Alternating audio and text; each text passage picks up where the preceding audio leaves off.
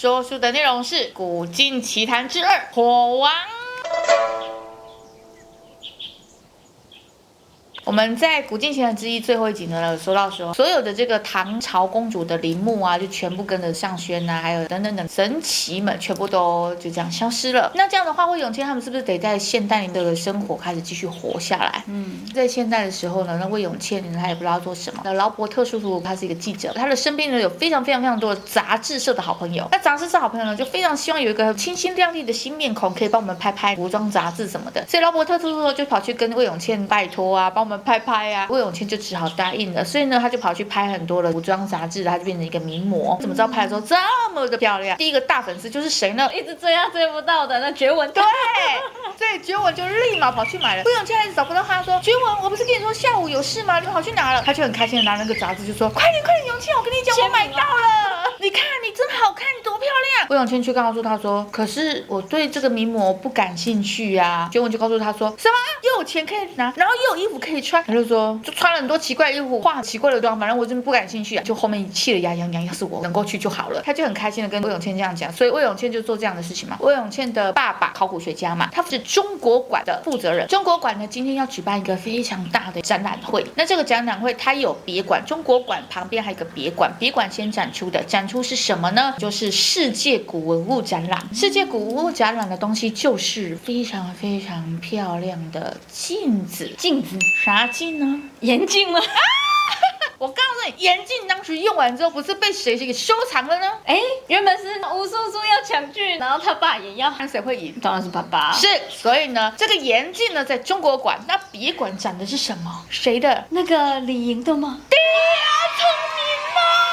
水镜啊，结果呢，没有想到这个水镜好神奇，它没有镜面呢。没有镜面怎么叫镜子呢？原来它的镜面就是由水构成的，嗯、所以看起来是没有镜面的，镜面上全是水。哦，这么厉害！那这个古文物展呢，他们邀请了谁呢？哇塞，邀请了这个不得了的人物啊！这个不得了的人物呢，一开始呢，他们是出现在办公室嘛。他有一个非常非常厉害的才女秘书，叫做欧琳。说欧琳就说哈，哎，先生，今天晚上呢就是中国古文物特展了，所以你要记得一定要参加。他们因为极力邀请。非常非常的重要，所以你一定要出席。这个先生呢，就是大名鼎鼎的，叫做特莱斯康纳利达尼。这个特莱斯呢，他就是企业家，非常非常的有名，他是一个很厉害的总裁。但是呢，他年纪非常的轻，还不到二十岁嘛。像这么年轻的，大家都看不起，他们就说：天哪，你这么年轻，你能够真的在这个政商界打滚吗？我们才不相信呢。但没有想到，大家都说他的手段跟手腕，听说是非常的漂亮的，让你没有话讲的。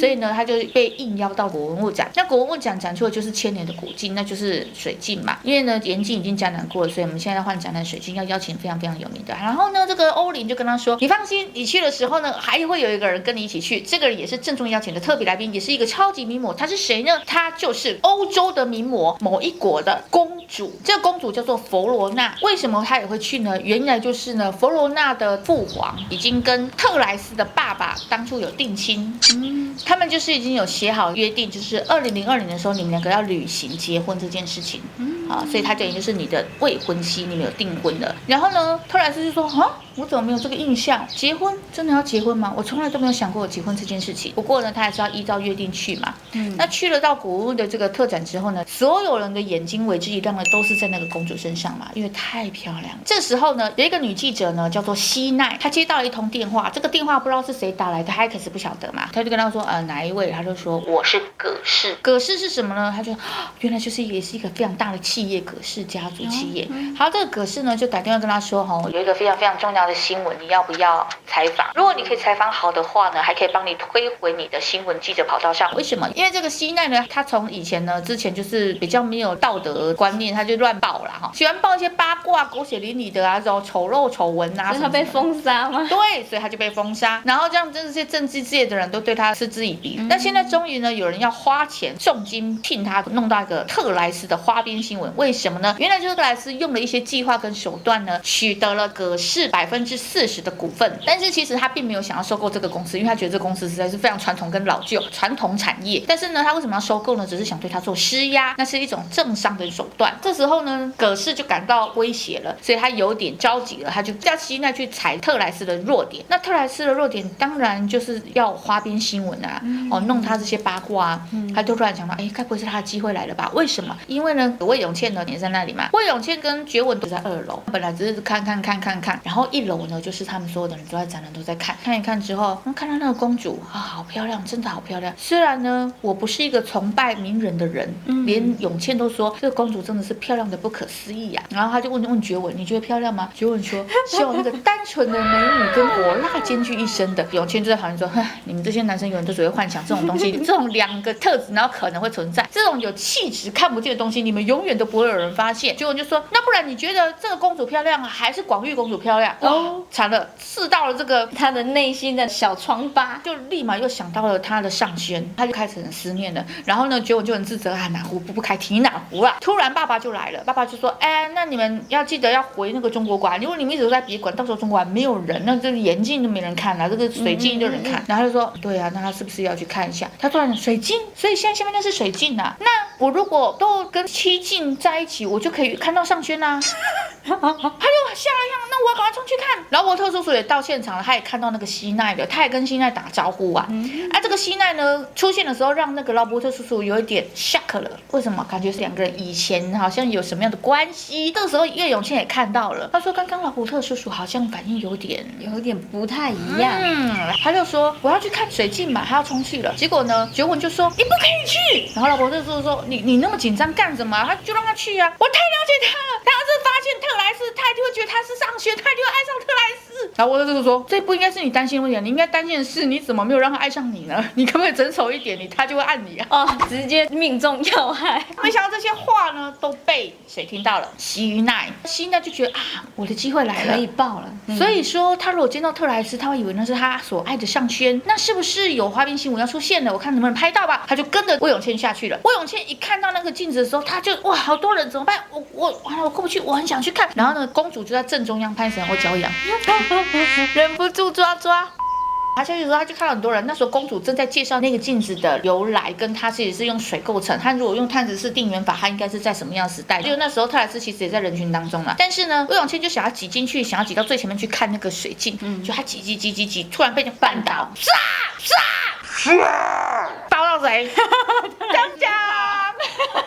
一定要这样演的。太棒了他转身，哎，你有没有事情呢？还有看到他上线，睛就爱心爱心爱心爱心爱心。嗯，洗奶就拍拍拍拍拍拍拍，他就啊啊啊，我好像认错人，因为魏永倩第一反应他还抱他上线，我好想你。说啊认错人，永倩才赶快跟他说对不起，我认错人，我以为你跟我一个朋友很像好，然后他就觉得 OK 没事，还要走。他就说你是谁呢？人家就开始跟他介绍，他就是那个中国馆负责人的千金魏永倩，他还是一个名模。然后他就直接跟魏永倩说，那等一下我也去中国馆参观，你要带我去吗？他说哦好啊好啊，结果我在旁边就已经。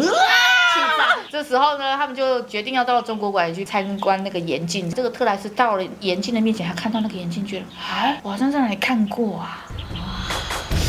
特莱斯是谁呀？前世今生要出现了吗？他怎么那么眼熟呢？这个时候呢，特莱斯就回到了他的休息区。回到休息区，第一个见到就是谁？就是那个名模公主。特莱斯就跟他说：“哎呀，你怎么在这？你忘记我们家族有替你特别准备你的公主房吗？”这个公主就告诉他说：“真是的，我也不允许我父皇这个炒新闻啊。虽然我们已经有订婚了，但是我们没有夫妻之实，我要也可以去你的房间住啊。但是我父皇这样子炒新闻，我也是不乐意。”他说：“订婚真的有订婚这件事情？”吗？他就跟泰勒斯说：“有啊，你忘记了吗？二零零二年的时候要订，而且还有签下合约啊。”泰勒斯就说：“可是我爸爸什么也没跟我讲，他就是直接就走了，他也没有留下任何东西给他。”他就跟他说：“那这个遗书里面应该会有吧？反正就是你不能赖账就对了。”跟特莱斯说：“除非你已经有喜欢的人了，如果你已经有喜欢的人，那就退让这样子。”特莱斯就说：“真的吗？”他就说：“假的。如果真的有那个人，我会想办法把那个女生杀掉，我也不可能放过你。”结果他就说：“啊，开玩玩笑的啦。他就想去偷亲特莱斯，就跟他说：“我跟你开玩笑的啦，哈，就是看你这样子这么紧张，真是可爱呀、什么什么的。”然后就走了。那个公主身边有个保镖叫多雷，特莱斯就跟多雷说：“啊，多雷，你要好好送公主回家。”那个多雷那时候站在那里的时候是完全不动的，像木头人。特莱斯的秘书欧琳呢，他就站在门口的时候，他就看到多雷呢就站在那门口等他的公主的时候，哎，好像木头人，怎么不？那是假人吗？等到公主要走的时候，他就喊多雷，嗯，懂了，懂了啊，那欧欧琳就吓了一跳，哎呦，原来是真的人啊！所以那个保镖就送了这个公主回去了。特莱斯也没有很在意，他就准备休息了。怎么知道？这隔天起来的时候，哇，欧琳就开始先去叫这个特莱斯，快点起床啊！你讲你的花边新闻严重啊！特莱斯就一脸睡眼惺忪的出来说：“我昨天晚上还看这个财务报表，看到我半夜凌晨三点呐、啊！你现在这么早把我叫起来，就为了花边新闻？我花边新闻不是已经被爆都烂了吗？你们还这么大惊小怪啊？可是…然后他就说啊，反正那个佛罗拉公主她也都知道，反正我们的花边新闻不就已经被炒到烂了吗？代表说没有什么好大惊小怪嘛啊，她要关门了。那。”永倩小姐怎么办啊？怎么会有一个永倩小姐呢？她就整个醒来了，跑去看这个新闻内容，因为她这个关系被那个西奈拍嘛，怎么办？我拖累她了，她就想想要怎么样去处理这件事情。没有想到这时候的学文早就已经暴跳如雷了，因为他们前面已经通通都是记者了，他们学校前面也全是记者了，甚至大炮通都 都架好了。学文就很生气，都说这个特莱斯怎么可以这样？我去找他算账，他应该要负责，都是因为他害我们永倩就就被。骚扰到最后，为什么你们都相信？你们都相信我巧克，他就开始跑跑跑跑，所有记者就追追追追追，追那个地方他忘记啊，这边是死路，我忘了，立马使用他的能力干嘛？他 就撞墙了。对，所以他说他已经三年没有用过这个能力了，所以现在突然开始启用了，他其实觉得是很恶心的触感，他就噗就出去了。结果他突然发现，哎，刚好像有人呢。看到了吗？然后说他难道他刚刚看到我穿墙吗？可是他那个人走掉了，这个人就是多雷，嗯，一定有拍到。然后他还不确定那个人到底有没有看见。结果后来学文呢就打电话去骂了特莱斯一顿。永倩不知道，学文也没有去上课了。嗯、结果没有想到呢，他就直接跑到特莱斯的办公室，给他撞开那个门，啪！然后导致那个特莱斯的烟全部掉光光。然后他就跟他说：“克莱斯了，你这样对吗？你怎么可以不负责任呢？”清楚，一台车开过。对，特莱斯就跟他说：“哎哎，我我我，特莱斯勒是车厂的名字，我叫特莱斯。你刚刚说的话我全部听清楚了，然后身上全是在掉掉的烟。然后他就说：你要不要好好处理？你怎么可以这样让我们永庆也卷入自己的花边新闻？特莱斯就好好告诉他：好，这件事情呢，我会好好的处理。结果就突然从恶魔变天使啊，这样你要处理就好了，我相信你啊，这样子的话就 OK 了。好，没问题，那我先告辞啦。结果就回去了。结果回到家了，这个永庆也回家了，因为晚上了嘛。这时候永庆才知道说，你为什么要打电话去给特莱斯先生，造成他的困扰？嗯、然后他就说，他本来就应该负责啊，要不是因为他，你怎么可能会卷入那个汇编新闻呢？啦，来电了。永健说，哎，我不想跟你吵，我去接。咔咔一接起来，哦，特莱斯，特莱斯就告诉他说，呃，这件事情呢，让你受到很大困扰，我感到很抱歉。如果可以的话呢，让我请一顿饭，好好的给你赔礼。他说，其实也很期待跟他见面，他就有点紧张。他说，好，永倩早就已经跟觉文下通牒了，我等下去接电话的时候，你不能偷听。嗯。但是呢，其实觉文也听到，他跟他说：“你真的要去跟他约会吗？你真的要去吗？要是他不是上轩，他只是很像上轩呢？”哇，这时候认真了，永倩就眼泪就掉下来了。嗯、他就说：“我是真的很想他，只要能够在任何人身上感受到一点点上宣类似的气息，嗯，他就满足了。他也在幻想着可不可以把他当做是上宣的一个替身，因为他知道上宣已经不见了，永远都不会再出现。好不容易在特莱斯身上找到了他的一点点影对的气息，嗯、他就希望说他是可以弥补。”这一块的就觉得很难过的，结果我看到他一直哭，一直哭，很到最后他们还是去了，就想说不然去吃吃饭还是看电影，那永倩也都去了 OK。这时候谁又接到了电话了呢？相机的那西奈，西奈呢也接到这个电话，说他们要出去嘛，所以他就要去抓这个特莱斯的更夸张，因为小小花边新闻是击败不了他的。为什么呢？原来就是西奈在那个小小花边新闻之后呢，他在他办公室遇到了多雷，嗯，结果没想到多雷是一个超能力者。然后把那个西奈的办公室全部弄乱七八糟。西奈一开始以为你是来威胁我的，嗯，你要干什么？然后他就告诉他说，除非特莱斯能够证明他配得起我的公主，我就不会针对他。但现在他，我觉得配不起我的公主，所以呢，你现在正在做要击败特莱斯这件事情，但是葛氏完全没有任何耐心，居然想跟你撤资了。他们想要自己出手打乱你的计划。如果事实的需要，我会给你帮助。那这样多雷到底是属于哪一派的呢？公主的，他觉得公主。会被他取走，他当然不开心啊。多雷就告诉他这件事情，希奈就说好，知道说想联手，对，联手了。希奈就要去拍他们晚上约会的时候，所以呢，他就出门去了。永倩就跟特莱斯走在路上，永倩就问特莱斯说：“你会害怕超能力者吗？”特莱斯居然跟他说：“超能力虽然不被大众所接受，但是他如果有是存在了，他还是应该有他的使命所在。”他们两个就走在了海边，突然他不小心让那个水泼上，被发现了。其实他有使用那个超能力，特莱斯看见了。